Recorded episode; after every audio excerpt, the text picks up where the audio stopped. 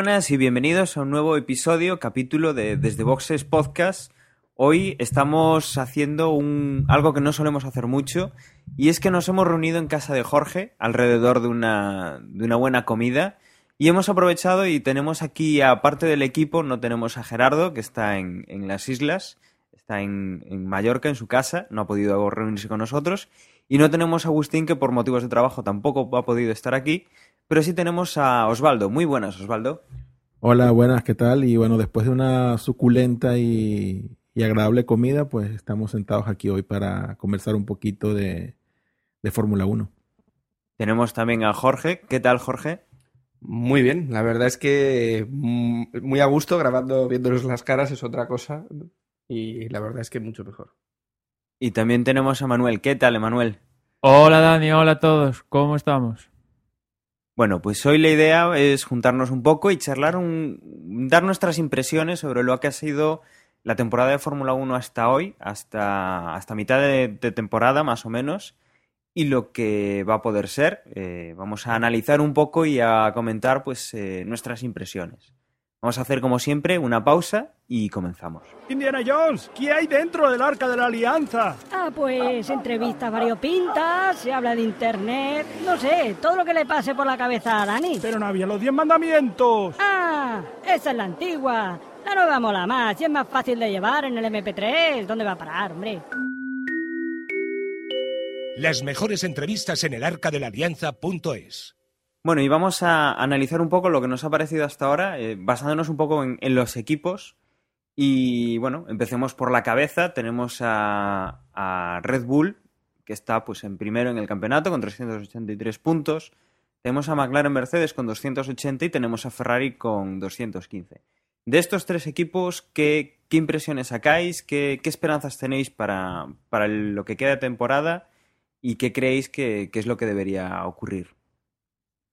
Pues un poco lo que está pasando en estas tres últimas carreras, ¿no? Hay McLaren, en este caso, pues tanto Bato como Hamilton, Ferrari con Alonso y, Red Bull, que mmm, supongo que se mantendrá Vettel y Weber también ahí, pues apretando y, uno de estos se, se, llevará en cada carrera la victoria. Y espero que haya lucha como está sucediendo, como digo, en estas últimas carreras, que la verdad están siendo un campeonato muy entretenido y estas tres últimas carreras aún más, si cabe. Quizá podríamos decir que el campeonato no está siendo entretenido porque tenemos, exacto, Dani, exacto. tenemos poca variación en, la, en, las primeras plazas, pero sí que podemos decir que las carreras, que al final, al día a día, al domingo a domingo, es lo que más nos entretiene, no el, el ciclo completo, sino esa retransmisión de dos horas que vemos los, los domingos, siguen están siendo interesantes. Sí, como comentas Dani, el campeonato, pues ya sabemos cómo está Vettel, que le quita 80, en torno a 80 puntos a Weber, que encima es su compañero de equipo. En cambio, cada carrera, como comentas tú, pues luchada, apretada la mayoría. Y pues ya lo comentó Jorge en algún podcast anterior, que está siendo una de las, si no la mejor, de las mejores temporadas de los últimos al menos 10, 20 años, tranquilamente. Por lo menos de las tres que hemos retransmitido nosotros, sí. Sí. Bueno, ¿y qué creéis? Bueno, tenemos el equipo Red Bull que está ahí destacado y tenemos dos equipos que son los que vienen por detrás, McLaren y Ferrari. Eh, ¿Qué cambios, qué, qué, creéis que puede pasar con ellos? Porque bueno, estamos viendo que, que, más o menos están reaccionando. No están a tiempo, o no parece que estén a tiempo de quitarle a, a Red Bull el título de, constructores y que no sean capaces de quitarle tampoco a, a Vettel el título de, del Mundial de Pilotos pero se ha hablado de, la opción de que se pongan ya a trabajar en el coche del año que viene, que sigan manteniendo la lucha. ¿Vosotros qué opináis? Eh, ¿Os centraríais más en este año? ¿En el que viene? ¿Intentaríais buscar un equilibrio? Hombre, el campeonato ya lo hemos dicho varias veces y lo has comentado tú, que, que lo tiene ganado Vettel, lo tiene ganado Red Bull.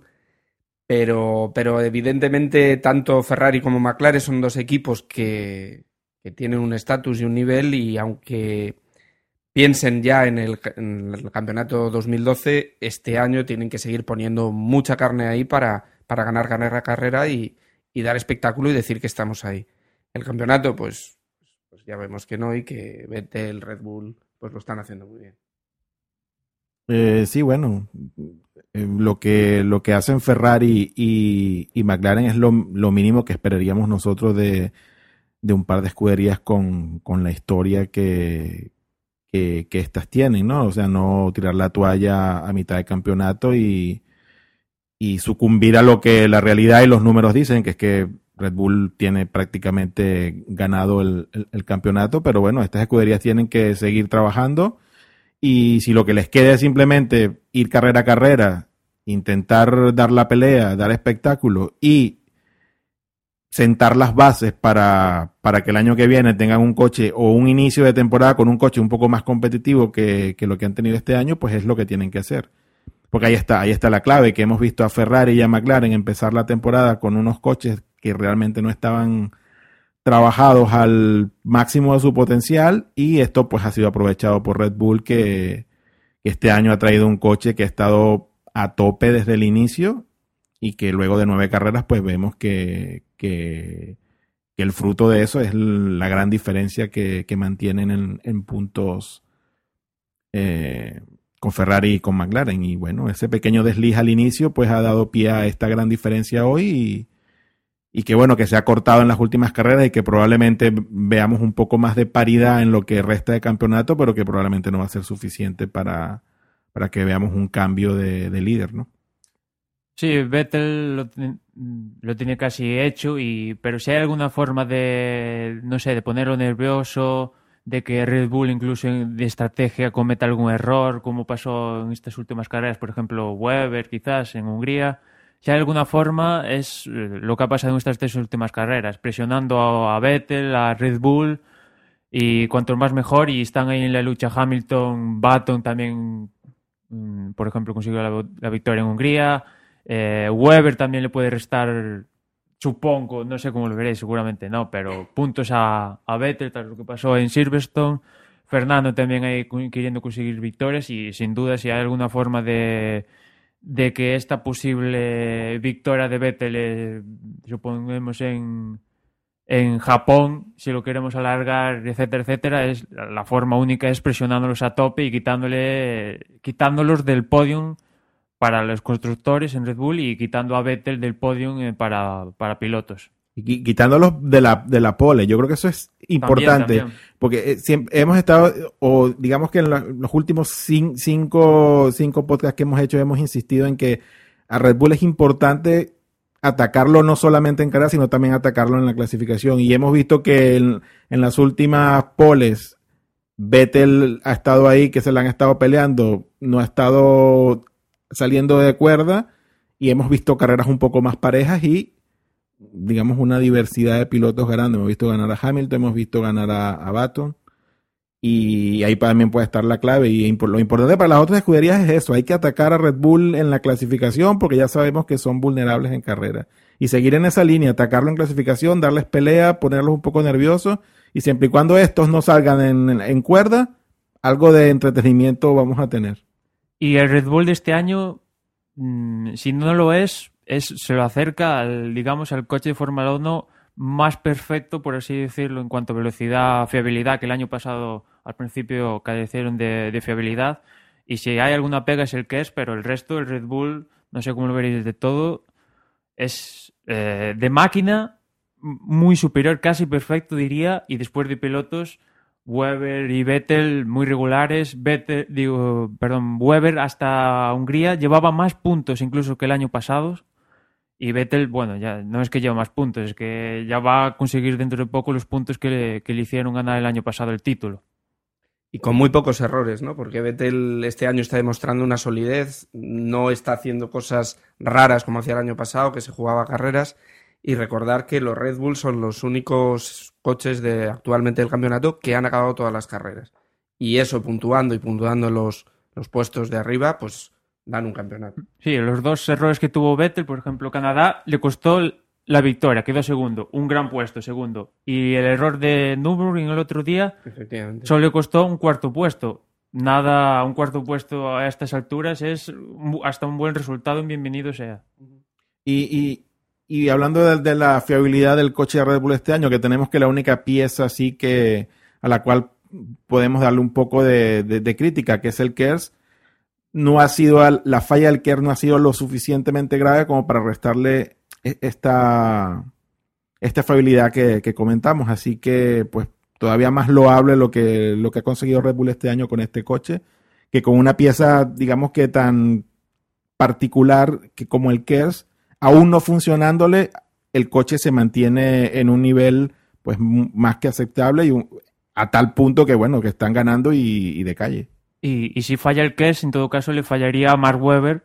En, ca- en cambio a Vettel, pues le ha fallado si acaso una vez o así, pero a Webber, sobre todo en entrenamientos, lo tienen cosido a este que hoy el Kers no funciona. Oh, sí, sí, ya funciona. No, ahora sí, ahora no. Y al final, pues. Y aún así, pues, gran resultado que está logrando hasta ahora a Webber. Y, el resto, ya hemos hablado de Red Bull, que la verdad, muy bien. Y los perseguidores, tanto Ferrari como McLaren, empezaron flojos. McLaren menos, consiguió esa victoria Hamilton en, en China, muy importante, la verdad. Pero el resto, Ferrari ha ido claramente de menos a más. Han hecho un gran trabajo, pese a las primeras críticas por parte de casi todos al principio. Normales también, porque a Ferrari se le exige solo ganar pero han, han sabido superarse y están ahí otra vez en la lucha y, y esperemos que en la parte final sepan ahí luchar por las victorias y sobre todo Ferrari, no sé, acercarse al segundo puesto en constructores de, de McLaren y en victorias, digo, en el de pilotos, Fernando, pues intentar mm, acercarse lo máximo posible a Vettel, con lo cual conseguiría la segunda plaza que es una segunda plaza de, podríamos decir, de de galleta o que no sirve para nada, pero bueno, está ahí. Bueno, yo, yo las esperanzas que tengo a nivel de, de un poco de espectáculo, quizás sea pues eso, que, que Ferrari y McLaren, más en, en, Fernando Alonso y en Lewis Hamilton que sus otros compañeros, pues eh, sí que estén acercándose a Sebastián Vettel, sí que lo ponga nervioso y que es un poco cuando ha cometido los, los errores, ¿no? Cuando tenía el, coche que venía detrás más cerca y, y, es cuando hemos visto las carreras más apretadas y más interesantes. Esperemos, pues eso, que, que puedan igualar un poco los, a los Red Bull, ponerse detrás de, de, Vettel y forzar y presionar un poco para que Vettel, pues, no solo se dé el paseíto por, por la pista, sino que además tenga, tenga que, ganarse mucho más las carreras y que no sea tan, tan sencillo. Y os lo pregunto, ¿os esperabais... Mmm quizás viendo que al principio al, final del año pasado que Ferrari apretó y Fernando estuvo luchando, pues ya sabemos lo que pasó al último Gran Premio, pero esperabais que lo que está sucediendo actualmente en estas tres últimas carreras ya pasara desde el principio y por ejemplo Red Bull no arrasara, bueno, Vettel no arrasara como ha hecho y sin duda veríamos un campeonato distinto campeonato porque carreras la verdad muy entretenidas todas, pero os ha decepcionado quizás que pues eso, que Red Bull ha arrasado tanto, tanto al principio de temporada y esperabais, pues eso, luchas entre Ferrari, McLaren, Red Bull, incluso Mercedes, pero bueno, yo Mercedes ya lo veía desde el principio que quizás no estaría ahí, pero quizás también se podía venir a la lucha. Y en cambio, pues hemos visto como casi en los primeros Gran Premios el que le estaba dando un poco la lucha desde la distancia a Red Bull fue Renault, que consiguió dos podios con Petrov y Heifer. Hombre, eso ya sería la... O sea, si estas tres últimas carreras eh, prácticamente sido el campeonato, estamos disfrutando un montón. Si por encima esto fuera disputándose el campeonato, Vettel forzado pues a no ir de, de, de segundón, sino tal, le veríamos a cómo está actuando Hamilton, que para mí está haciendo un año muy de raza, ve que no llega, pero, pero se lo juega todo en todas las carreras, en algunas sobrepasa ese límite, en otras simplemente pues demuestra que es un piloto que no da nada por perdido, cosa que, que desde el punto de vista espectador es muy agradecido. Alonso, que, que claramente con un co coche muy inferior ha podido mantener esa distancia que no lo aleja de por lo menos el podium. Y bueno, pues un batón que también está sacando oro de, de, de, de donde a veces es imposible, como las carreras en lluvia, que últimamente, pues bueno, pues pues se está haciendo un especialista. Bueno, Baton ya en Canadá y ahora en la, en la última ha tenido unas peleas con Hamilton. La verdad, me ha sorprendido, muy luchador Baton. Eh, el año de Brown, eh, Osvaldo comentaba que Baton no era, no era un piloto cualquiera, que ha, pues, ha conseguido el título mundial y que un poco la gente lo tiende a dar un poco un salto por detrás. Y sin embargo, pues ya el año pasado lo vimos, por ejemplo, en Turquía, pese que al final ganó Hamilton, pero este año está muy peleoso con, con, eso, con Hamilton. Y en las dos luchas este año ha salido victorioso tanto en, pues eso, en Canadá como tanto en, en Hungría. Y incluso yo creo que Ha- Hamilton se esperaba, no sé, que le ganara, que sí, que le ganara, pero que no le achuchara tanto como está achuchando Baton con esas peleas. Ya sabemos que Hamilton es un poco, digamos, entre comillas, experto en el, el coche contra coche, por así decirlo.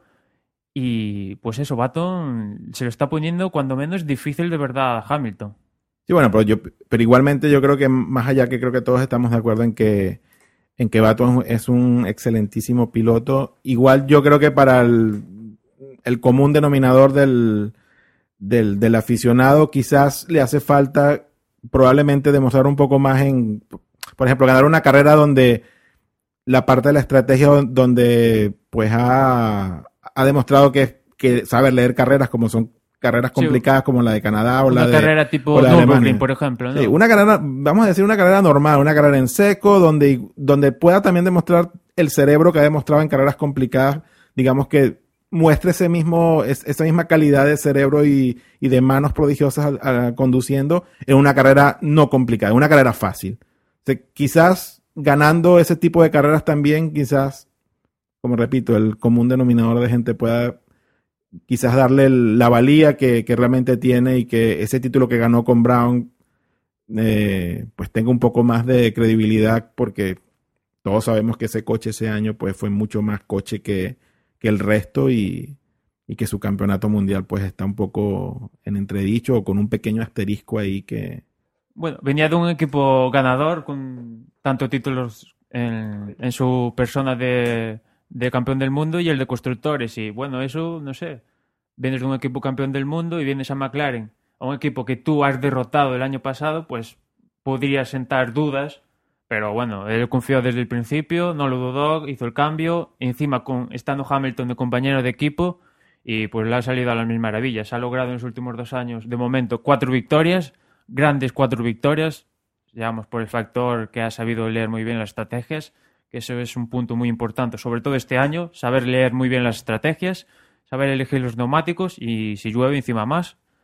Y pues eso, le ha salido la jugada bastante, a- bastante bien a Baton, que incluso se ha rumoreado en algún punto de este año que igual Ferrari se lo había pensado con él, pero bueno, siempre son rumores así que salen por ahí, pero al final no queda en nada.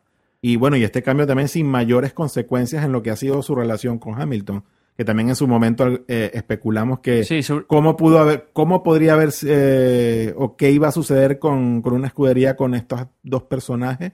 Y bueno, y al final ya llevamos dos años y realmente no ha trascendido mayor cosa en lo que es su, su la relación entre él y Hamilton como compañeros. Empieza a haber choques eh, reales entre sí, como vimos en Canadá, tocando el alerón, y en Turquía también se tocaron el año pasado. O sea, pese a haber toques reales de coche, la verdad es que una, una, una relación como debe ser, competitiva y no tirándose los trastos, que después por detrás se los podrán tirar. No digo que Sí, pero no. por lo menos no ha trascendido nada. No trasciende, como por ejemplo Red Bull, que quieran o no, este año están más calmados, hay que decirlo, pero siempre trasciende. Lo vimos en Silverstone, órdenes de equipo a Weber. El año pasado Horner se le llenó la boca de decir que las órdenes de equipo a Ferrari, etcétera, etcétera. Pues este año, eso sí, permitidas. Hola, órdenes de equipo a Weber en Silverstone. A la siguiente carrera, Weber dice que no, no, aquí tenemos lucha, ya tenemos lucha para aquí, para luchar todos. Y ala, ya está la veda abierta. Pero en cambio Weber, pues el año pasado estuvo ahí luchando, pero quizás perdió la ocasión de su vida de, de ganar el título y este año pues se ha visto superado por Vettel, aunque como comenté al principio o en alguna ocasión hasta Hungría estaba haciendo más puntos que el año pasado pero le falta ese puntito que se está sabiendo encontrar en estas últimas carreras. Y está faltando salir bien cuando, cuando consigue También. la pole. Pero, pero eso es- ya es histórico de Weber de, bueno, de siempre, creo yo. Y de relación de compañeros podríamos hablar de Massa y, Fel- y Alonso. Y la verdad es que eh, ha sido una relación que ha ido de peor a mejor, ¿no? Podemos decir, Sí. y que ahora, ahora mismo parece que empiezan a estar asentados. No sé si es por la renovación de contrato a Felipe Massa, pero el caso es que Felipe Massa está empezando a hacer eh, pues, pues grandes carreras, eh, incluso por fin ha superado en Sí, una en clasificación. clasificación a, a Fernando y bueno, pues consiguiendo puntos para, para la escudería y luchando pues con, con los otros pilotos para ir quitándoles puntos Pero, también. pero si te fijas, Jorge, el año pasado yo no escuché, a ni- me parece en ningún momento, por ejemplo, decir a Dominical y en una declaración claramente, Fernando es nuestro piloto número uno y el piloto número uno de toda la parrilla. Y en cambio, ayer o antes de ayer, Dominical ha dicho precisamente eso. El número uno de la Fórmula 1 es Fernando y, bueno, lo dice claramente, pese a que no digan que no tienen primero y segundo piloto, que más en una ocasión lo han dicho, ¿no? Que Massa si está en forma puede luchar por el campeonato perfectamente, pero bueno, ayer o ante- o antes de ayer, Dominicali y Ferrari lo tienen claro. eh, el- nuestro piloto número uno es Fernando y la verdad, pues lo está demostrando y como comentabas más, parece también un poco más entonado. También mm, con la vuelta de los Pirelli, él tiene un poco más problemas a la hora de calentar neumáticos y el Ferrari ha mejorado este aspecto en las últimas carreras y eso también le ha hecho llevar a estar un poquito más a- adelante como lo estaba en las primeras carreras. Bueno, y comentabais antes el, el cambio de, de Jenson Button de un equipo ganador del, del equipo Brown, que hace dos temporadas pues eh, consiguió el título de campeón del mundo de, pilotos y de, escuderías. Y este, este, bueno, el año pasado pasó a ser Mercedes y bueno, este año pues esperábamos bastante teniendo a Michael Schumacher y bueno, esperábamos más de lo que estamos viendo.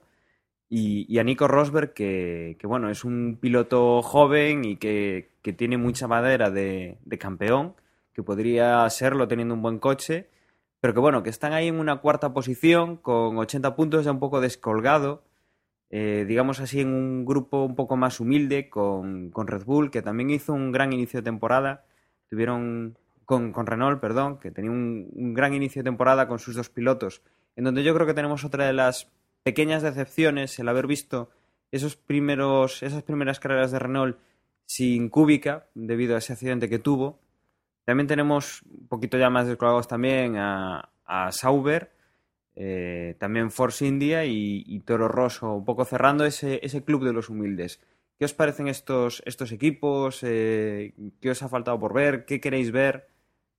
Sí, yo pienso que de, de, de, de esta tanda intermedia el, el, el primero a, a, a, criticar o a comentar es sin duda, sin duda Mercedes, porque era ese cuarto equipo que en, teor, en teoría tenía que estar junto con McLaren, Ferrari y Red Bull luchando por los puntos, pero hemos visto que si bien el año pasado sí estuvo un poco más en esa lucha, este año ha sido realmente decepcionante porque este año simplemente no han aparecido. El mismo Nico Rosberg que el año pasado lo vimos haciendo buenas carreras, buenos pilotajes, no sé qué opinarán ustedes, pero yo pienso que este año Nico Rosberg ha estado desaparecido completamente si lo comparamos, comparamos su actuación eh, del año pasado a lo que está haciendo hasta ahora, pues no tiene absolutamente nada que ver. Pero Obviamente, tiene menos coche, ¿no? Yo claro, creo que tiene este menos co- coche. Este año es que Mercedes, todos esperábamos que el año pasado lo que les pasó fuera pues una adaptación de, de ese cambio de Brown GP a, a, a Mercedes y sin embargo este año yo lo que les veo es que en vez de mejorar lo que le pasen tanto a Rosberg como a Juan Schumacher es que están peor. Sí, bueno, y a, a eso me refería, que el coche está tan mal que hasta Rosberg, que es un piloto, todos sabemos el potencial que tiene, pues este año está simplemente desaparecido por el mal coche que, lleva.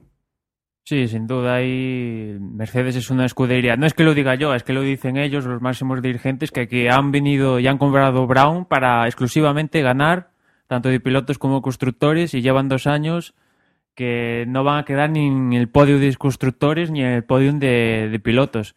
Y eso tiene que llevar consigo un cambio, pues ya sea, dicen que van a fichar a Aldo Costa, eh, a otros ingenieros que están pasándose de otras escuderías y algún cambio tienen que hacer drástico porque si no es que condenarse a quedar por ahí, intentar luchar por los, eh, digo, por los puntos en cada carrera, no es el papel que debería estar haciendo Mercedes y luchar, yo que sé, por con Sauber, que por ejemplo Sauber este año sí que está haciendo una temporada mejor que el año. Bueno, el año pasado mejorar no era muy difícil, las cosas como son. Vimos a Pedro lo que pasó el año pasado. Este año sí que está mejor con tanto Sergio Pérez, que la verdad está demostrando que pese no a ganar la GP2, si llega a estar en la GP2, por ejemplo, este año, lo hubiera ganado, yo creo. Es un buen piloto de presente y de futuro, sobre todo. Y, Kobayashi, pues lo que comentamos siempre, es un piloto muy fogoso, sabe conseguir sus puntos, sus buenos puntos, y eso es a final de año para Sauber viene muy bien conseguir cuatro puntos cada carrera una cosa así. Y la verdad, muy bien.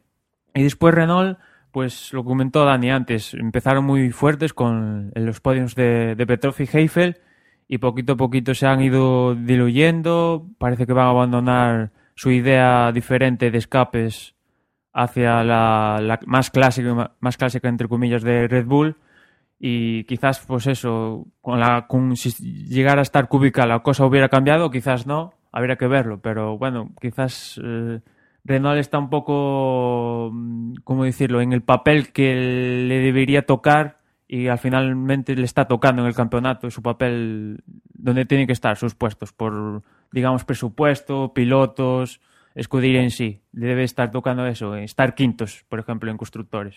Sí, claro, y ese es un punto importante que yo también quería recalcar, que es simplemente Renault probablemente lo que estamos viendo a día de hoy era un extra, digamos. No, o sea, donde estamos viendo a Renault hoy es donde probablemente de donde debió haber empezado desde un principio. Lo que pasa es que hemos, hemos visto estas primeras tres carreras donde han estado ahí arriba, que, y creo que en su momento lo comentamos, que Renault estaba tomando la posición que inicialmente eh, tenía, que, tenía que cubrir eh, Mercedes, y, pero de repente pues ha empezado, el rendimiento ha empezado a decaer, a decaer, y bueno, y hoy los tenemos eh, en esa posición, que yo justificaría eso diciendo que no podemos decir que, estamos decepcionados de Renault porque simplemente están ahí donde deberían haber estado y más bien fue un, poco un espejismo lo que vimos a principio de, temporadas con, ellos, ¿no?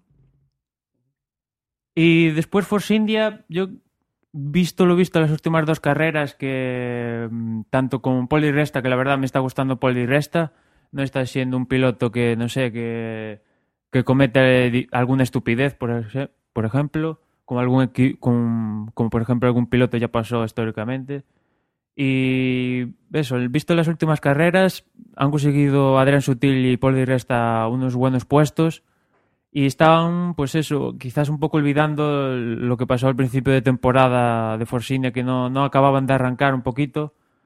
Y parece que se han sumado un poco a la lucha, eso, con Mercedes, con Sauber, por la lucha por los puntos.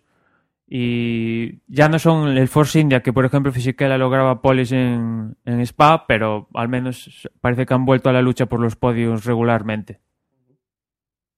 Están en esa posición la de Mercedes, ¿no? Mercedes, Renault. Están casi a la altura del, cuarto equipo. sí.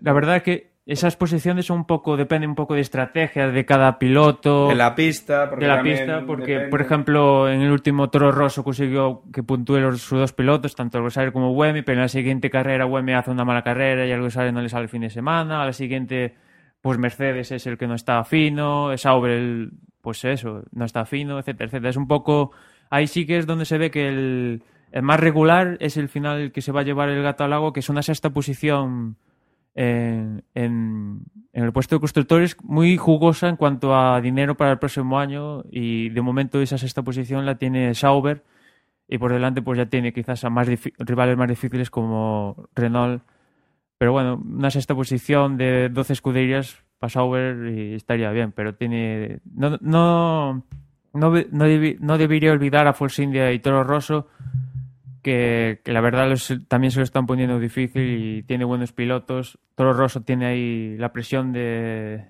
Nunca deja la presión de Marco de poner sobre sus pilotos con Ricciardo. Este fin de semana ha vuelto a recalcar poniéndole más presión, pese a que ahora Ricciardo está en HRT, que el piloto para 2013 iba a ser probablemente Ricciardo formando pareja con Vettel. Más presión para, para Toro Rosso y como somos españoles, eh, pues sobre todo en Alguersuari, que ha hecho, parece que espabilado, no sé, o sea, Ha madurado, yo creo Sí, que la palabra es madurado. ha entendido cómo va Mm. esta temporada y ha conseguido tres carreras consecutivas eh, puntos y parece que va a ser un poco la tónica entrar en la lucha ahí por sacrificar clasificación. Comentaba al principio Osvaldo que los, los, las escuderías de arriba tienen que arriesgar y quitarle poles a Red Bull, en cambio las de atrás igual sacrifican clasificación para estar fuertes en, en carrera. Un poco la contraposición de los neumáticos Pirelli que han entrado nuevos este año y, y eso, las estrategias de RS que es que es un aliciente nuevo esta temporada. Sí, y Toro Rosso en, en este campo lo ha demostrado. No, no, no clasifica bien, pero, pero luego en carrera demuestra que, funcionan. Alguersuari ha tenido un principio de temporada, yo diría, muy dudoso, incluso en sus declaraciones, muy farragoso, que si el equipo, que si el compañero. Y, gracias a, pues a partir de Canadá, que, que- que hizo muy buena actuación, empezó a sentirse cómodo e incluso en ese trato dentro del equipo ha funcionado. Cosa que es muy importante porque, como dices tú, tienen mucha presión los dos pilotos. Y los dos pilotos, para, para el equipo en el que están y, y- y el material que tienen, lo están haciendo muy bien. No nos olvidemos de la última actuación de Buemi en, en Hungría, en el que partía del último, me parece, o Sí. penúltimo, y, y- y llegó a puntuar de octavo, me parece fue. Mm, Y aparte, Buemi creo que es la tercera temporada o... que lleva en Fórmula 1 y... y normalmente Red Bull no mantiene mucho sus pilotos en Toro Rosso y pese a que nosotros como estamos en España, la prensa española, le cargan a Alguersuari, yo creo que el que tiene más presión es Buemi que, vamos, lleva tres años y, por ejemplo, Vettel, ya sé que son otras épocas, pero Vettel en la que segunda temporada de Toro Rosso consiguió esa victoria en Monza y esa pole, o sea, bueno, tienen que espabilarse ahí los de Toro Rosso, sobre todo yo creo que tiene más presión Buemi, pero bueno, Argusari también tiene su presión y, tiene que seguir su papel ahí. Ahora, ustedes, ustedes veían a Toro Rosso en la posición en que está hoy, que lo estamos viendo, si bien están aún por detrás de, Sauber, de Force India, Toro Rosso está por encima de Williams, que quizás es la decepción de este grupo intermedio, pero ¿veían ustedes a Toro Rosso por encima de Williams antes de empezar la temporada? Yo, la verdad, no. No, Pero yo creo que es de mérito de Williams. eh. Ah, sí, sí. Ah, de- ¿Tú crees que es más de mérito de Williams Sí, que mérito sí. de Toro Rosso? Pero yo creo que Toro Rosso tampoco lo ha hecho tan mal, ¿eh? No, no, no, no. yo creo que, no lo ha yo creo hecho que hay un poco un balance. Sí es cierto que Williams ha estado muy mal y eso ha ayudado un poco al, a, ese, a ese pasito extra que hemos- estamos viendo en Torroso. Pero yo creo que también Torroso, hasta cierto punto, hay cosas que las ha hecho bien también. Sí, el año pasado quizás el, desa- el desarrollo del coche, recordar que antes todo Rosso, digamos que Red Bull le prestaba el chasis y pues sus buenos resultados, el de Vettel, venía un poco de eso. Y a partir del año pasado ya tenía que hacerse el chasis ellos y, y- quizás el año pasado pues no supieron sacarle el máximo provecho. Y en cambio este año parece que han hecho un, po- un coche un poco más equilibrado y parece que sí, que han subido un punto. Pero en cambio Williams no... Toro Rosso ha subido puntos, pero en cambio Williams es que ha bajado puntos considerablemente. A principio de año decíamos que eran los pupas de este año y el año pasado fue Sauber, pues este año Williams. Después han solucionado, entre comillas, los problemas de fiabilidad Williams. Pero ahora es que están trayendo una cantidad de piezas inimaginables para intentar salir de esta situación y claro, como no hay test, tienen que probar todo eso en, En carrera. en carrera, en entrenamientos. Al final, traes tantas piezas, vas a probar tantos que sacar conclusiones de cuáles funcionan, cuáles no, y es difícil y acabas metido en un meollo donde está Williams bastante difícil y que lleva con ellos eh, rumores como por ejemplo que igual Barrichello y Maldonado se van, que recordar que Williams también ha entrado pues eso, entró en bolsa, también el problema eso de que hay que dar buena imagen para que la bolsa no, no, le, no le cause eh, factura.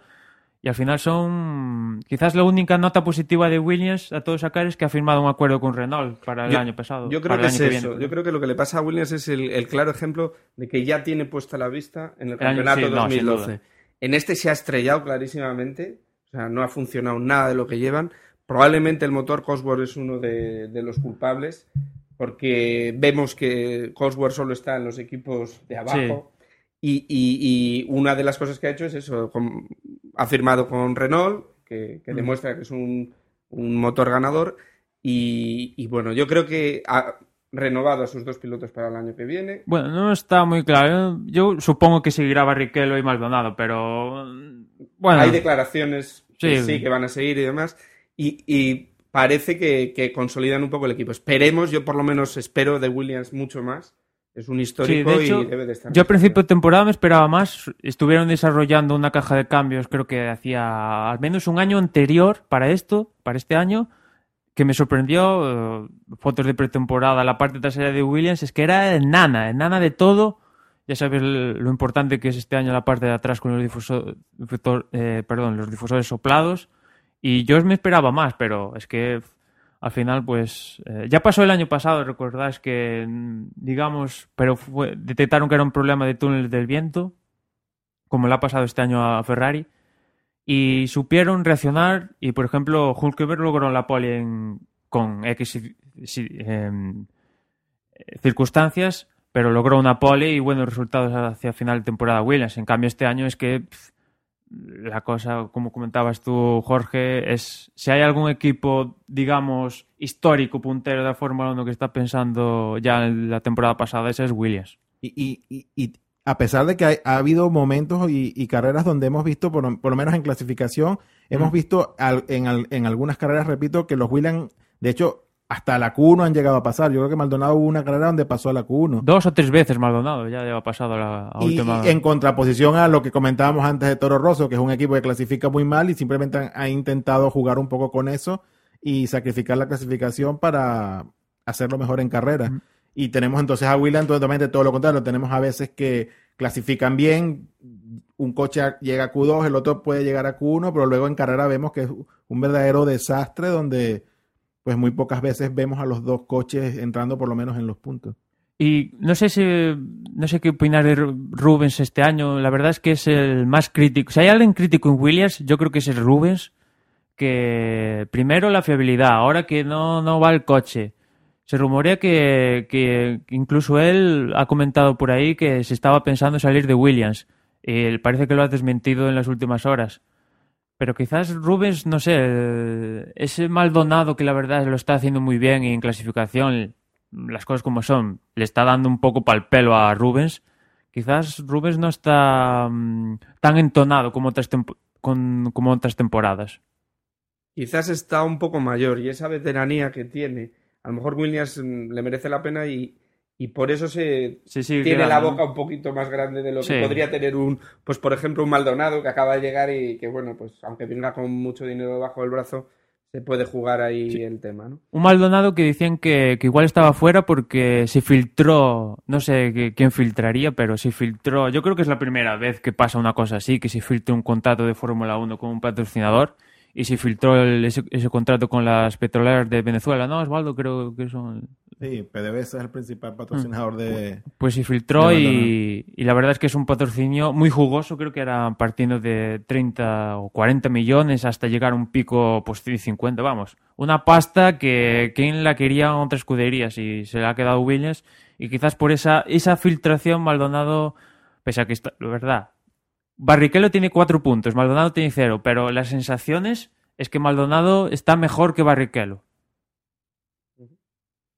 Bueno, y luego tenemos los, los tres equipos Chicam Móvil, eh, Lotus Renault, eh, Hispania Racing, bueno, HRT, ya no es Hispania Racing Team, eh, también con motor Crossword, y los Virgin con motor Crossword, los tres con cero puntos, los tres eh, muy en el punto de mira de si tendrían problemas con el 107%, de si tendrían, si causarían problemas al resto de equipos y que bueno, que, están haciendo su papel y, y, bueno, yo, yo por lo menos no se ve mucho, eh, mucho problema, muchas acciones eh, complicadas, pero sí que estamos viendo, no sé si a vosotros os da la sensación de que parece que hay demasiado coche en la pista o, o hay momentos en los cuales los doblados no están reaccionando o no se están apartando con la facilidad que deberían.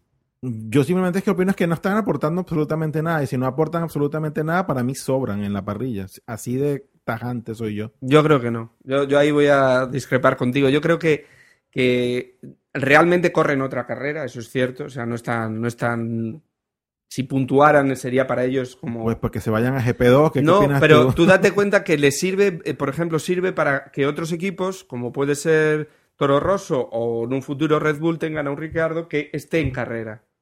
Es una, es una, ahora mismo tenemos Pero y no- y poquísimas- para eso no es la GP2. No, no, no, porque no es lo mismo pilotar un GP2 que pilotar un F1. Claro. Tenemos limitadas las sesiones de entrenamiento, las... y entonces todo ese tipo de cosas. Yo no creo que pase nada por tener unos equipos más lentos. Y sí que creo que eh, veremos una evolución, sobre todo en Lotus Renault. Lotus Renault parece que es el que mejor lo hace y podría llegar a estar ahí en los puntos en alguna ocasión, contadísima. Y a ver cómo evolucionan, pues Virgin y HRT. Sí, estos tres equipos hay que partir de la base que entraron un poco vendidos por Max Morley, que digamos les prometió que todos los equipos iban a tener un límite presupuestario de creo que 40 millones. Al final, nadie aceptó eso y estos equipos se tuvieron que comer los 40 millones de presupuesto porque ellos no tenían llegar a más dinero. Y de esos, el mejor sin duda es Lotus. Es el, eh, aparte es el equipo más estable, ¿no? Lo, que lo que comentamos siempre, pues siguiendo pasos lógicos, yendo hacia mejor. Y, en cambio los dos otros equipos, tanto HRT como Virgin, HRT ya estamos viendo que es un equipo en cuanto a la política del equipo inestable, que, que si Caravante sí, que si Caravante no, que ahora viene Tesa Capital y le compra que, que si la, la empresa que maneja la imagen de Pau Gasol, entre otros, puede comprar el equipo, que si no sé qué, que si ahora viene Ricciardo. Que ya no es Hispania, que ahora es HRT. Eso, perdón, HRT. Gracias, y, No digo que eso también a- Sí, abunda en lo de la inestabilidad, que un día se llama de una forma y mañana pues se llama de otra. Totalmente. Eh, después Virgin, que, que mm, el director técnico de Virgin, ya sabes lo que montó el año pasado con, con el, el- mm, Ahora no me sale. La mecánica de fluidos. y- Eh, pu- por ejemplo, la, la dinámica de fluidos y después el tanque de combustible, que bueno, fue una cagada importante. Y este año, pues se han dado cuenta que no iban por, por buen camino y ya han dicho, pues nos cargamos a la parte de Nick Birth y firmamos un acuerdo con McLaren. Paso lógico y que, por ejemplo, Force India en su momento la ha vendido, la le venió muy bien porque fruto de ese acuerdo con, por ejemplo, McLaren, yo creo que vino esa, esa pole de Fisichella, ese segundo puesto y después el buen resultado de Sutil en Monza a continuación y han seguido un paso lógico. HRT, yo no sé lo que va a pasar en el futuro con ellos porque yo creo que ahí ya, ya, ya yo creo que ya, mm, ya no es escudería. Digamos que ahí el- lo que se quiere es ganar el máximo dinero posible y lo que quede, pues que quede. Y venderlo. Y venderlo y a saber. Claro. Porque después creo que en cuanto a motores, de momento van a seguir con, con Cosworth. Y sí, han firmado un acuerdo con, con la hidráulica de Williams y otros así, otros apartados, pero vamos, es un equipo que eh, de futuro va a seguir a- ahí en esas posiciones. En cambio, por ejemplo, Virgin, yo creo que el próximo año sí que puede empezar a luchar un poco más seriamente. Y, en y Lotus también, empezar poquito a poco. Lo comentó Tony Fernández, que su idea era eh, emular el modelo Red Bull. Vamos, oja- ojalá lo emule. Es difícil, pero ojalá lo emule. Y de estos pilotos que están aquí en los tres equipos, yo destacaría a Kovalainen, que en su momento en McLaren consiguió su primera victoria y, y en Renault también buenos resultados. Y quizás es el, el piloto mejor de, estos, de estas tres escuderías, consiguiendo pues eso. A lo máximo que pueda aspirar es igual que dar una mm, 14, 13, 15 y, y, y eso, es el piloto más regular de estos. Y, por ejemplo, Trulli, yo no sé cómo lo veis, pero se habla más de la retirada de Trulli, se nota, no sé, como una desgana Trulli. No, no, también hay que decir, es un Lotus, no la pa mucho, pero no sé, el Kovalainen le está pasando por encima una carrera tras otra. En España entró Ricciardo y ya le está empezando a pasar por encima a Vintantonio Liucci. Y Virgin, Virgin es que en cuanto a pilotos, Block ha firmado un acuerdo con tres años más. Parece que está ahí, pero el segundo puesto en Virgin, que creo que está mm, Ambrosio, pues es un poco... eh, El que meta dinero aquí, pues como todos, pues consigues el piloto, pero consigues el puesto, pero está un poco así... No sé, veis quizás que Kovalainen quizás de estos tres escuderías es el que se merecería, no sé, un puesto más, más importante en otra escudería que le dé más buenos resultados, ¿no? Sí, sí, claramente. Y bueno, pues eh, hemos visto a un Ricciardo en un HRT que, que para lo que es un, un, Hispania o como queramos llamarlo, pues ha demostrado que, que, es un buen piloto y vemos, pues eso, a un Kovalainen que, que antiguo piloto de McLaren, que vemos que, sabe llevar un coche. Y yo, bueno, estas escuderías pequeñas pueden ser algo, Lotus Renault lo está demostrando y nos quedan las dudas, muy dudas, de qué harán en los próximos años, eh, pues las dos últimas, Sí, a ver, se avanza, viene un 2014, ¿no? Al final va a ser un cambio importante en lo que es eh, reglamentación de Fórmula 1 y ahí pues espera, yo espero que de estos pilotos pues recorten gran diferencia con respecto a los otros, pero bueno, es una esperanza. Ahora después lo que pase pues también es una reglamentación a, a día de hoy un poco entre comillas abierta y hay que cerrarla poco a poco. Cada fin de semana, cada semana sale que una norma normativa para ese año, que si motores eléctricos para la calle de boxes, que si motores eléctricos para otra cosa, que si neumáticos para otra cosa, bueno, algo así. Y después yo os quería preguntar eh, una de las novedades de este año que fue que es la vuelta del KERS y la vuelta y el estreno del DRS. A mí me han parecido buenas ideas, la del DRS bastante acertada, depende de, de los circuitos. Y después el tema de los neumáticos. Sin duda yo creo que la estrella este año es los neumáticos y, y gran, ese gran parte del entretenimiento es sin duda de los neumáticos más del, de un poco de la idea para que estaba que fue basada en eso del DRS que un poco del espectáculo viene más dado por la degradación de neumáticos que del DRS que sí ayuda la verdad es que ayuda pero bueno, está bien tenerlo, pero tampoco es la salsa que estamos viendo. Hombre, yo creo que este año eh, la FIA en ese aspecto ha, acertado. Siempre sí. le damos palos. Y, y, en esta ocasión, pues la verdad es que. Y el, las dos, el DRS también. ¿eh? Yo, yo, creo que el DRS facilita, pues a lo mejor que en vez de que lo adelante en tres vueltas, lo adelante a la primera.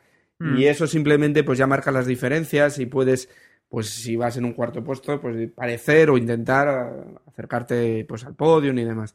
O que, o que en esas tres vueltas veamos tres adelantamientos en lugar de uno. Efectivamente. Entonces sí, sí que tiene, sí que es verdad que ha habido en, en Hay que circuitos que, lo, que, que, claramente han seleccionado sí. mal la zona. E incluso lo están puliendo, y, por ejemplo, dos zonas de res, una zona que si por ejemplo se le permite activarlo cuando por delante tienes un piloto doblado, que yo creo que es un poco sin sentido que puedas activar el DRS teniendo por, por delante un piloto doblado que puede favorecer al que tiene detrás, pero por ejemplo el que viene detrás que quiere adelantar a ese piloto que está entre medias, entre el doblado y el que quiere adelantar, se ve un poco perjudicado porque, porque el que tiene por delante se ve favorecido por un piloto doblado cuando se deben ver favorecidos los dos no, y además, parte del doblado. Vamos. Y además el doblado ya le enseña una bandera azul que le y dice claro, no, que... no, debería entrar ahí y no debería tener ningún efecto ese piloto doblado.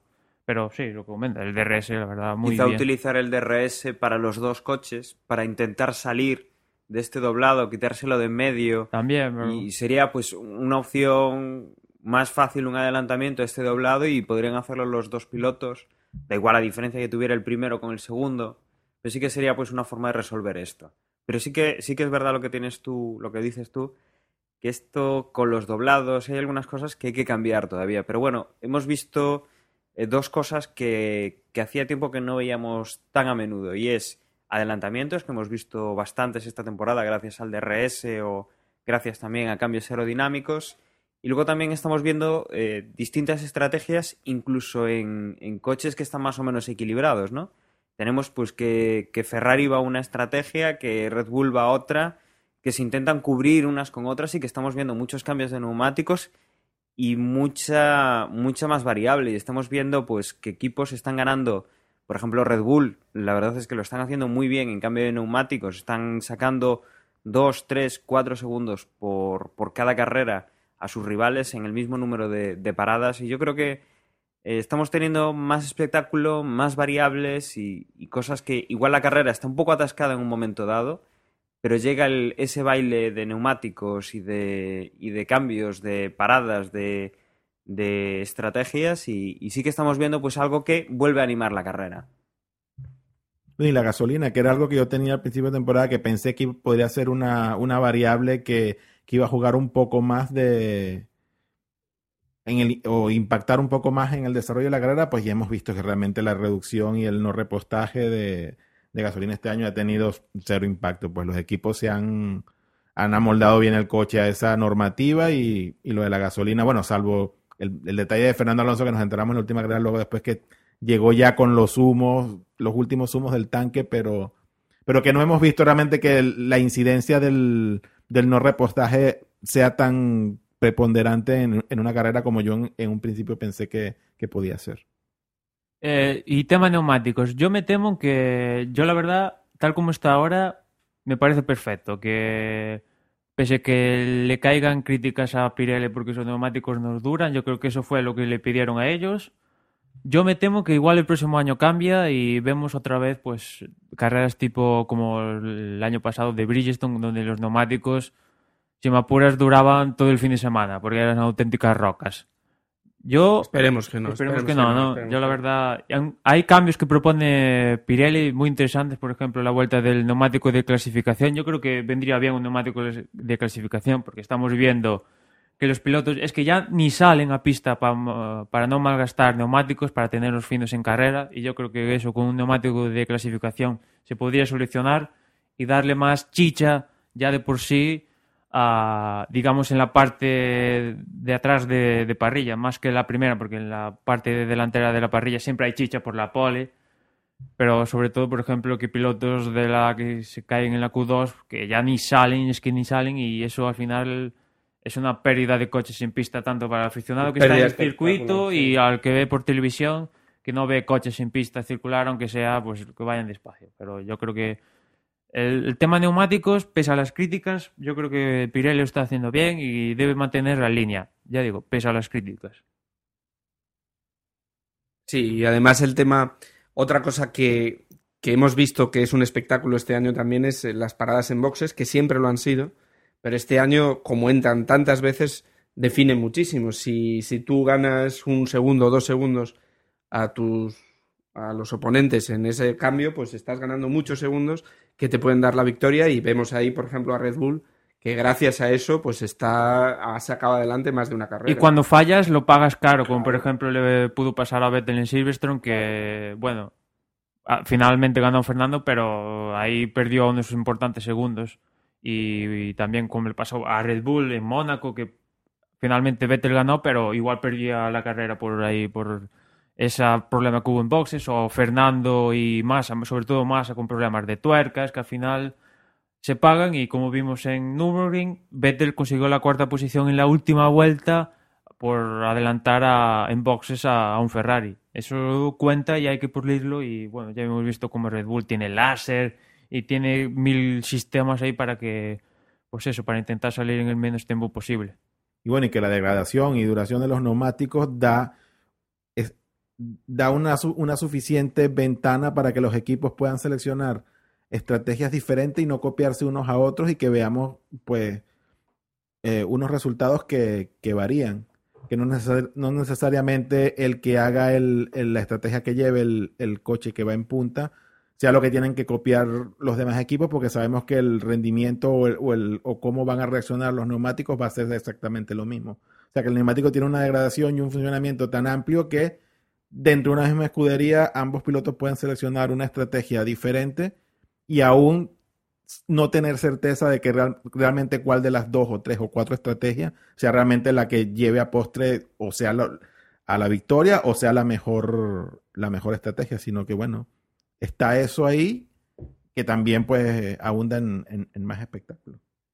Yo, desde que llevo viendo la Fórmula 1, yo creo que, ha habido un gran avance en la Fórmula 1 por temas normativas y yo creo que este año es el año donde estoy viendo a los coches, a los monoplazas más cercos, más pegados, más estilo moto, por así decirlo, si me permitís decir, pegados unos a otros detrás y ya no hay ese problema años atrás donde estar a un segundo, dos segundos ya era lastrarte y casi imposible adelantar. Y ahora vemos, por ejemplo, no sé, eh, a los cuatro primeros en tres segundos perfectamente, que no sé, ese lastre que tenías por detrás no es tan grande.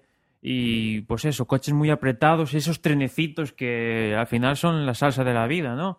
El trenecito, por ejemplo, en Mónaco, que al final acabó con bandera roja, pero había un tren ahí que eso al final estabas ahí, a ver, Vettel que está detrás Fernando, ¿qué va a pasar? Lo va a arriesgar. El tren de Nürburgring, ¿qué va a pasar? Fernando ahí, Weber, Vettel, Hamilton. En la salsa un poco, ¿no? Que ahí pegados y antes eso no se podía hacer y este año sí, la Fórmula 1 ha cambiado a mejor y pues yo lo aplaudo, que ha cambiado, les ha, costado entender que para que esto cambie, pues tienen que cambiar la aerodinámica, cambiar neumáticos y meter DRS, meter lo que sea, pero tiene que cambiar para que el espectador pues disfrute y haya más espectadores y, y quizás esto cambie porque resulta que mm, una noticia de las últimas semanas, la madre de la Fórmula 1, por así decirlo, es un poco Gran Bretaña, eh, Inglaterra, y eh, había un problema de la BBC, mmm, que es la que retransmite la Fórmula 1 en ese país, pues fueron francos, no podemos pagar lo que cuesta. Y finalmente han llegado a un acuerdo para coemitirla, por así decirlo, con Sky. Sky es un, es un canal de pago, pago por visión por ver la Fórmula 1. Mm, a ver lo que estáis pensando vosotros, porque el modelo inglés es, en Gran Bretaña se va a emitir la mitad de temporada en abierto, el resto en diferido, ¿tiene entendido? Y para ver la temporada completita, en directo, HD, incluso 3D, si Eccleston decide poner cámaras 3D, y todo chupiguay, por Sky, que creo que es un pastón bastante importante en Gran Bretaña. ¿Creéis que esto es bueno? ¿Va a aumentar, como dice Eccleston y otros de la FOTA, va a aumentar la audiencia. Y otra cosa, ¿en España veis factible esto? Mm, ¿Vosotros pagarías por ver la Fórmula 1 si esto existiera? Hombre, yo pagar, pagaría, pero, pero, pero creo que yo no soy el modelo de, espectador medio que ve la sexta, que ve Fórmula 1 y demás. Eh, creo que en España no hay la base suficiente, ni de deporte de motor, ni de Fórmula 1 suficiente como para hacer eso. En Inglaterra sí.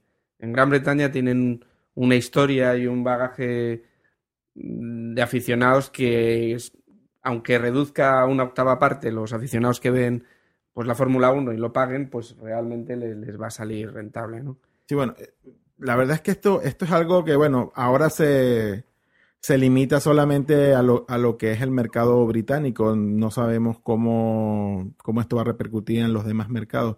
Pero lo cierto es que si, si queremos hacer una comparación con, con, lo que tenemos acá en España, lo cierto es que la BBC tenía que pagar por esos derechos, retransmitía las carreras, pero la BBC no, no obtenía eh, ningún tipo de ingresos por publicidad, porque ya sabemos cómo es la televisión pública en Inglaterra. Si trasladamos eso aquí a España, pues tenemos que la sexta paga probablemente la misma cantidad de dinero por los derechos, pero la sexta a su vez eh, recibe dinero por publicidad. Entonces, vamos a ver un modelo parecido en donde, digamos, Canal Plus compre las los derechos y sean y sean ellos lo que lo, que transmitan, pues no lo sé. Yo creo que la comparación no es igual por lo que digo, porque la BBC simplemente era un gasto entero que luego no no reingresaba por ninguna vía. La sexta es un gasto que lo recupera por vía de publicidad. Entonces no sé si aquí se aplique el, el mismo el mismo escenario. ¿Y tú crees que eso, el modelo británico, va a aumentar, como dice Eccleston y otros, un poco la audiencia? ¿Va a sentar bien allí? Pues no lo sé, yo no. ¿Pero tú qué, qué, piensas? ¿Qué, ¿Qué, crees? Pues, pues mira, yo, yo, yo, me imagino que la gente protestará, ciertamente, porque también es cierto que las transmisiones de la BBC, pues, eran unas buenas transmisiones, tanto a nivel de comentarios como, como todo lo demás, y y pues que ahora tengas que sacar dinero, tampoco sé yo, probablemente la gente que ya cuánto extra tenga que, que desembol desembolsar para, para ver la Fórmula 1, si por ejemplo ya ven el fútbol, que también es, es, de, es de pago, entonces... En algún podcast hablamos de esto, de que igual convendría poner, digamos, algo más social la Fórmula 1 Y mucha gente ha dicho, vale, yo pago, pero si me das lo mismo que me da la BBC, que ya me ha dado, pues igual no pago. Si en cambio si me das más ángulos de cámara, me das comentarios de radio de todas las escuderías, que me permitas elegir qué cámara quiero ver, o otros servicios, igual ya empieza a ser la cosa un poco más atractiva a pagar. Pero, igual, pero igualmente esos son servicios que probablemente no son servicios de masa. ¿Cuánta gente que ve la. Fórmula 1 va a hacer uso Sí. de ese tipo de, de características? Muy poca gente, aficionados nada más. Pero el, el, el- quien ve la Fórmula 1 de forma casual, que vamos a estar claro que es un, alto porcentaje de gente ve la Fórmula 1 de forma casual, porque hoy esté Fernando Alonso aquí en España, o porque esté Hamilton en Inglaterra, o porque esté Kubica en Polonia. Ese es el- realmente el grueso de la gente va a estar ahí. Los aficionados seguimos siendo un, un nicho. Y con, con nichos no se paga algo tan costoso como la Fórmula 1. Entonces, no sé yo. Yo creo que hay dos cosas. Una, eh, la avaricia de Eccleston, eh, que no También, tiene es fin. que- Y, otra, y otra es la mentalidad de Eccleston. Eccleston es un señor muy mayor y yo creo que, que no, ha no entiende, eh, pues por ejemplo, todo lo que hablamos en, en un podcast anterior sobre incluir pues, redes sociales, eh, incluirlo dentro de lo que sería Internet y demás para, pues eso, mucha más información, mucho más... Él no, él quiere cerrar el coto lo- al puro estilo de granjero en el que acota su, su campo y mete allí su ganado y, y quiere cobrar por ello. Quizás en, en un país como, como Gran Bretaña puede que tenga efecto porque hay muchísimos aficionados, hay muchísimos abonados a Sky, pero muchísimos estamos hablando, me parece que son 8 millones de abonados. Es decir, comparativamente con lo que es aquí Digital Plus, una barbaridad, con lo cual la- el potencial que tiene de sacar dinero probablemente es mayor que el que le diera la BBC, incluso que el que le diera una cadena privada con publicidad. Pero aquí ese modelo no existe. Es que si, si basándonos en eso, o sea, aquí que el fútbol, que es realmente el deporte que mueve el, el dinero, y ni con el fútbol, Digital Plus sabemos que ha estado perdiendo abonados, aún con, aún con fútbol, es que con Fórmula 1 es impensable. O sea, la Fórmula 1 de pago, si se, si se emulara ese, ese modelo en España, para mí sería prácticamente matar la Fórmula 1 en España. No, ten en cuenta que ese modelo ya existió. Cuando todavía Digital Plus era eh, canal satélite digital, tuvo ese sistema que eran seis, seis canales a la vez, tiempos, eh, eh, onboard, que le llamaban, eh, mm, ¿cómo le llamaban? Peleas, no, no sé cómo le. Y tenía así, eran hasta seis cámaras distintas en las que tú elegías. Era carísimo y al final lo tuvieron dos temporadas porque es que el número de abonados era ridículo. Mientras en países como Inglaterra en Sky o, o Alemania con Premier, que ahora también es Sky, también mantuvieron durante unos años ese modelo. Pero porque tienen otro volumen de aficionados, otro volumen de abonados, otro volumen económico, que también es importante. Otro nivel de ingresos. Claro, claro, claro. Y estamos viendo que todos dicen que la Fórmula 1 es muy cara, etcétera, etcétera. Yo entiendo que hacer el- montar todo el tinglado este conlleva su dinero, hacer los circuitos, llevar a todos los escuderías, pilotos, gente que trabaja, pues cuesta su dinero. No es otros deportes, por ejemplo, el tenis, que es un poco montar una pista, viene ya vienen los aficionados, es un poco, digamos, entre comillas, barato comparado con la Fórmula 1, pero quizás la Fórmula 1 está un poco. Eccleston ha, ¿cómo decirlo?, sobreexpuesto el, el dinero que cobra porque es una auténtica burrada lo que. Y no se baja de la burra.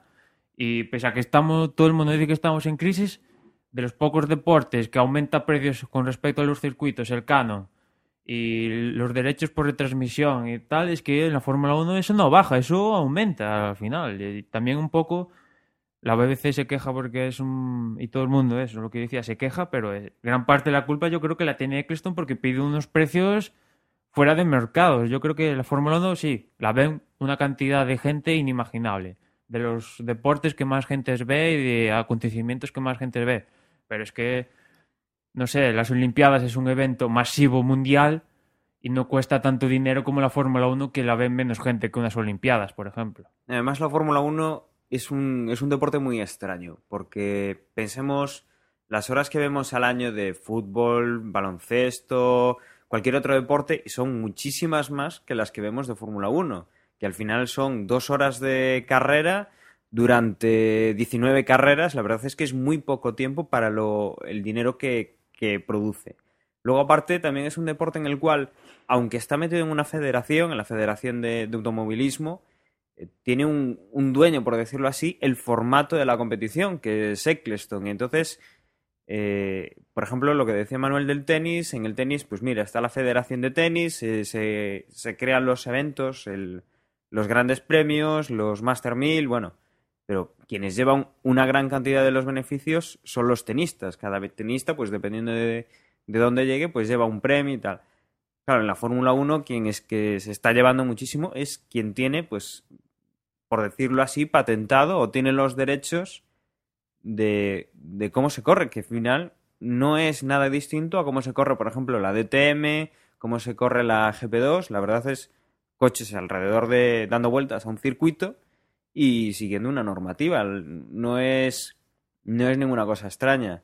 Entonces, bueno, es a veces es difícil de entender y, en este caso, pues, pues yo creo que, que en el caso de la BBC es complicado en el sentido de que si ya te ofrecen una buena retransmisión, que te ofrezcan lo mismo y te cobren, pues eh, eso no puede ir a, a conseguir más audiencia. Eso tiene que ir por necesidad a conseguir menos. Bueno, y, y- Tendremos que buscar eso, que, que tenga algo nuevo, algo más, un extra que, que, que por lo menos mantenga a los que ya la ven. y si yo mal, si mal no me equivoco, creo que hoy la transmisión de la, de la, de la BBC es en alta definición. Sí, sí. Y en Sky la alta definición va a ser un extra que vas a, Sí. vas a tener que pagar, porque por defecto, digamos que el paquete normal es con definición estándar. Mm, si quieres alta es. definición es un pago extra.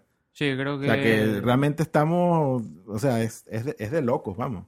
Ahora no, no, te, no sabría recordar cuál es el pago por ver Sky, el base, pero el extra de tenerlo en HD creo que son 10 dólares más al mes. Vamos, una burrada. Yo no sé el nivel adquisitivo que tienen en Inglaterra, pero aquí en España yo, vamos, pagar 10 euros más por tener un HD, si la base, yo que sé, fueran, no sé, 20, 30, yo, ya es que es que no lo pago. Yo exijo HD ya de base, vamos. Pues en Digital Plus, dependiendo del paquete, cuesta sobre ese dinero. ¿eh? Pues, pues menos mal que no tengo Digital Plus. Ahora, depende, ahora, depende un poco, depende un poco. ahora empezaremos a lavar la cesta y nada de criticar, ¿no? No, sí. No, si ah, al no, final- si yo la no- sexta estoy muy contento. no estamos- no de todo el mundo de la sexta estoy no estamos tan mal como el formato que tiene la sexta de publicidad. Vale, algunos momentos, digamos, podían meter la publicidad en otro momento. Correcto. Que podían, no sé, distribuir la, Bueno, forma, pero la este publicidad. año, pero este año la publicidad, al hacer un cuarto y tener alta definición, Ya no es lo mismo. ya no es lo mismo, porque a- a- aparte de que tienes que ver los anuncios 3, 4, 5, 8 veces, por lo menos la carrera la puedes seguir y sabes lo que está pasando. Ah, se ha salido Baton o, o se ha salido y lo ves y entra fulano y es la suficiente definición como para poder ver lo que está ocurriendo. Lo que sí, yo, por ejemplo, en la sexta sí que se podría plantear, por ejemplo, vale, en la televisión tenemos una media de carrera 4 millones y medio de espectadores. En cambio, en la web no ponemos publicidad y atraemos quizás un poco un público más, no sé, social, internetero, que le da a las redes, esto, a smartphones, etcétera, etcétera. Aquí, si prefieren ver las carreras en publicidad, pues que vayan a la web y la vean. No sé cómo los veis vosotros. Quizás en la web la publicidad a la sexta no le interesaría tanto y podrían un poco quitarla, so- No, enfocando pues yo- solo en la web. Porque yo creo que igual cuando ellos venden el, el slot publicitario le están, están cobrando. A la web que también. que claro, obviamente. Hombre. Todo eso es, eso ya está medido y eso está en lo que están cobrando, está, está también ese detalle de que te lo van a ver quien lo vean por web o quien lo vea por televisión. Entonces tienes ahí el, el, el target de, de gente que está viendo el eh, los comerciales, pues es aún mayor. Pero a mí sería una idea interesante, no sé, tío Osvaldo, quizás interesante sí sería al menos. que Sí, igual pero yo no, lo que a pasa es plantear- que y yo, yo no discuto que sea interesante, Mm. Manuel, lo que pasa es que creo que llevarla a es, cabo, no. quienes tienen que llevarla a cabo es en ellos en quien Sí, realmente no. no. veo que tengan la, la visión suficiente como para... No, y económicamente hay que hacer una ra- retransmisión, hay que emitir vídeo por internet y, y si tienes eh, 100.000 personas viéndolo en la web, por ejemplo, sí es un costo en ancho de banda en, en tener ese vídeo que, que, bueno, que, que sin publicidad y, y es difícil de rentabilizar eso en la, en la página Bueno. web sin utilizar también esa... Quizá es un tema que hablaremos más en futuro, pero por ejemplo, el modelo que está siguiendo Google con YouTube retransmitiendo, por ejemplo, la Copa América o, o creo que va a retransmitir otros eventos deportivos, pues sería un e- algo a plantear al menos, si acaso en algunos países específicos, pero de idea de futuro, por ejemplo, eso, lo como se ha hecho en la Copa América, aquí en España se emitía por YouTube y por Canal Plus. Casi todo el mundo que no tenía Digital Plus, evidentemente, se tiró a YouTube. Retransmisión de calidad decente, comentarios disponibles en varios idiomas. Aceptable, digamos. Quizás es un modelo a tener... Sí, bueno, pero eso quizás, qui- quizás eso lo veamos más a futuro. porque La Copa América, mal que bien, No todavía es sigue masivo, siendo- digamos. Sí, es un evento todavía menor. Y quizás, quizás lo de YouTube fue quizás para tener un, mucha más exposición de la que podían haber tenido sí, por, por la vía normal, que era la retransmisión de Canal Plus. Quizás lo que quiso la Copa América también fue, pues, si te deja- dejamos a YouTube como medio para que retransmita, pues tenemos una exposición a una cantidad de gente mucho mayor, no solamente en España, Sí. sino pues en cualquier parte del mundo. Entonces, que no, no, no es algo que para mí la Fórmula 1 pa- sea prioritario para ello, llegar a mucho más gente. O sea, no necesitan ese canal realmente. Entonces, lamentablemente tenemos lo que tenemos y... Bueno, que, que no es poco. Yo creo que la sexta, salvo, no sé, cuatro cositas quizás. No, yo creo que la- eh, este No, año. Que ahora, por que ahora ejemplo- vemos, a que ahora vemos a la cesta como una niña bonita. No, vamos, no. A, vamos a No, estar a claro. ver, y que- este año. El que año... le hemos visto lo- lo- le hemos visto al lobo las orejas y ahora la cesta es la niña bonita. No, yo de la sexta, yo por ejemplo de la sexta me, me- me quejo de Lobato directamente. O sea, creo que, que hace Fernando Alonsismo, no hace Fórmula 1, y eso me molesta. Pero a la sexta, por ejemplo, le ven- yo A a la sexta le sobra Lobato, vamos. sí, para mi gusto sí. Lo que le ocurre a la sexta es que el año pasado ya nos puso los entrenos libres eh, en, en vía web y este año ya los ha puesto en Marca TV todavía más accesibles. Creo que ese es el camino para generar afición. Evidentemente no todo el mundo puede el viernes a lo mejor ver, ver las Y con carreras. unos buenos comentarios en Marca un- TV, ¿eh? con unos muy Bueno, buenos hasta hace comentarios. poco, Hasta creo hace yo. poco que se ha ido de vacaciones. Pero bueno, pero, pero es verdad que pues, pues Javier Rubio y Andy Susek pues estaban dando un plus muy importante a esas retransmisiones. Y, y es el camino, yo creo Yo, que... ya que estamos criticar, quizás un punto que le criticaría es un poco ese previo de dos horas que hace la sexta, que yo creo que, no sé, pero sobra hora y media Sí. tranquilamente. Yo me quedo del previo casi siempre con un par de reportajes, quizás cuando sale el Pedro de la Rosa, eh, Tony Cuquerella en alguna ocasión o alguna cosa más. Y después yo creo que el previo, yo creo que no hay ninguna cadena en el mundo que se menta Yo, un... yo iba a comentar, el ingeniero de HRT ya forma parte de la nómina de Claro, Lobato, ¿no? que- Porque todos los todos los- los reportajes técnicos son con el, el ingeniero de HRT. Comentó Lobato en su día que cuando empezó la Fórmula en Telecinco que cogió ideas de la RTL, de otras cadenas. Una de ellas creo que fue la pantalla partida, creo que alguna en una televisión de otro país lo hacía. Pues muy buena idea, yo creo que este año se ha visto potenciada, como ha dicho Jorge. Eh, el previo, bien, empezaron bien, media hora, después pasó a una hora, después una hora y media, es que ahora dos horas yo creo que ya es demasiado.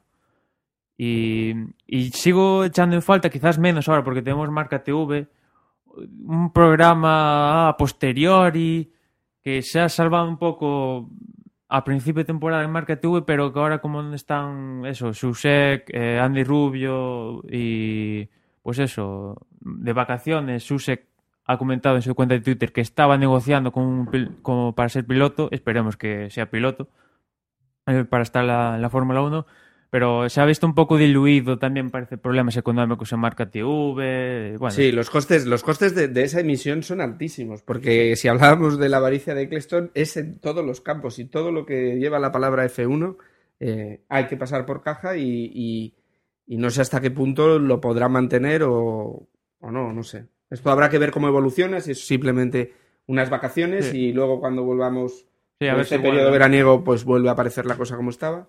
Pero bueno, yo, yo en ese aspecto creo que en general la sexta ha mejorado, o sea, lo que es el global, ahí hay cosas que mejoraría, pero bueno, Bueno, y este año por fin tenemos, por ejemplo, a Margené y a De La Rosa, pilotos probadores, uno más que otro, pero pilotos probadores de Ferrari y McLaren nada menos, que eso le da un plus, yo Sí, creo, bueno. bastante importante a la transmisión, que, que ninguna otra, por ejemplo, otra cadena en el mundo puede decir que tiene a dos probadores de las dos mejores escuderías de la historia y en cabina retransmitiendo. Y después en España hay, no sé si pasa lo mismo en otro país, pero hay más canales que emiten autonómicos, que no sé qué papel jugaría en este caso en una Fórmula 1 actual o si son ahora para un poco salvar un poco el dinero a Media Pro y la sexta.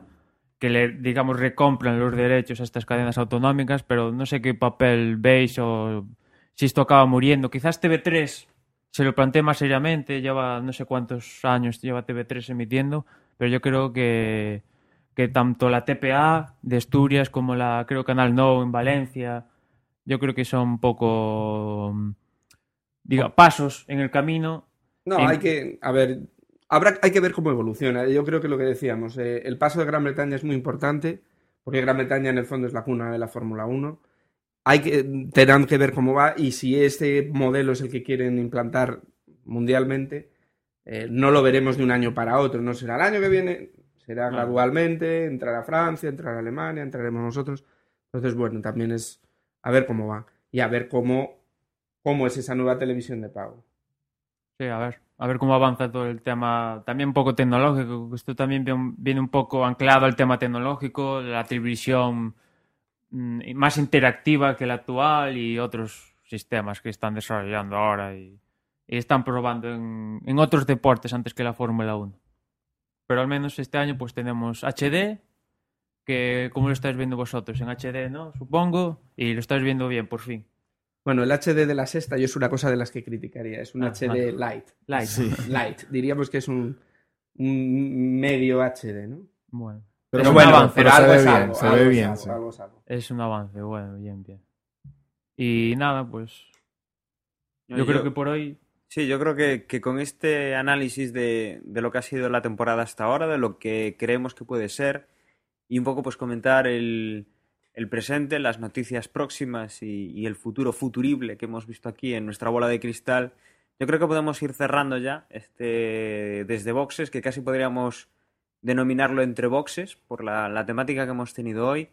Y bueno, mm, empiezo despidiéndome yo. Eh, os, recuerdo que bueno, de- desde la semana pasada tenemos la aplicación de Desde Boxes en el Android Market, que la podéis encontrar bien buscándola en, directamente en el Android Market o, o la podéis eh, enlazar desde, desde nuestro blog. Y bueno, con esto pues me despido hasta, hasta pronto, que, que tendremos la, la próxima carrera en Bélgica. Un saludo y ahora os dejo con mis compañeros. Bueno, pues nada, un placer juntarnos por lo menos cuatro. Nos hubiera gustado estar los seis aquí alrededor de una mesa. Pero bueno, por lo menos hemos compartido este momento con vosotros, hemos charlado de lo que nos gusta. Y si queréis, bueno, pues nuestra referencia es la de siempre, nuestra web, desde boxespodcast.com y nuestro correo para lo que queráis, pues eso, eh, desde boxespodcast.gmail.com. Hasta Spa, que allí nos veremos. Eh, la verdad es que esto de grabar face to face en un podcast cambia el podcast completamente. Es una gozada grabar así. Y nada, yo recordaros que el Twitter de Desde Boxes, donde podéis estar pendiente de todo lo que va pasando aquí en el mundo de, de las cuatro redas y del Gran Circo, que es twitter.com barra desde boxes. Y nada, os emplazo a la próxima carrera Spa, que como dice Jorge, eh, nos vamos a ver un poquito más, igual hay alguna sorpresita y nada, nos escuchamos en la próxima carrera. Y por mi parte, pues que añadir nada más que ha sido un placer eh, esta grabación en, en persona con los cuatro aquí reunidos y echando en falta pues a, Gerardo y a, Agustín. Y recordarles que nuestra presencia en Facebook, facebook.com barra desde boxes, pinchas en me gusta y ya está listo. Tienes en tu timeline lo que publicamos eh, gradualmente vía Twitter o vía blog. Que estén muy bien y previo de Spa, lo próximo que compartiremos en dos semanitas o una semanita, ya no tengo exactitud, pero estamos de vacaciones, así que estén pendientes del feed y que estén bien, sigan disfrutando de sus vacaciones, diviértanse, chao.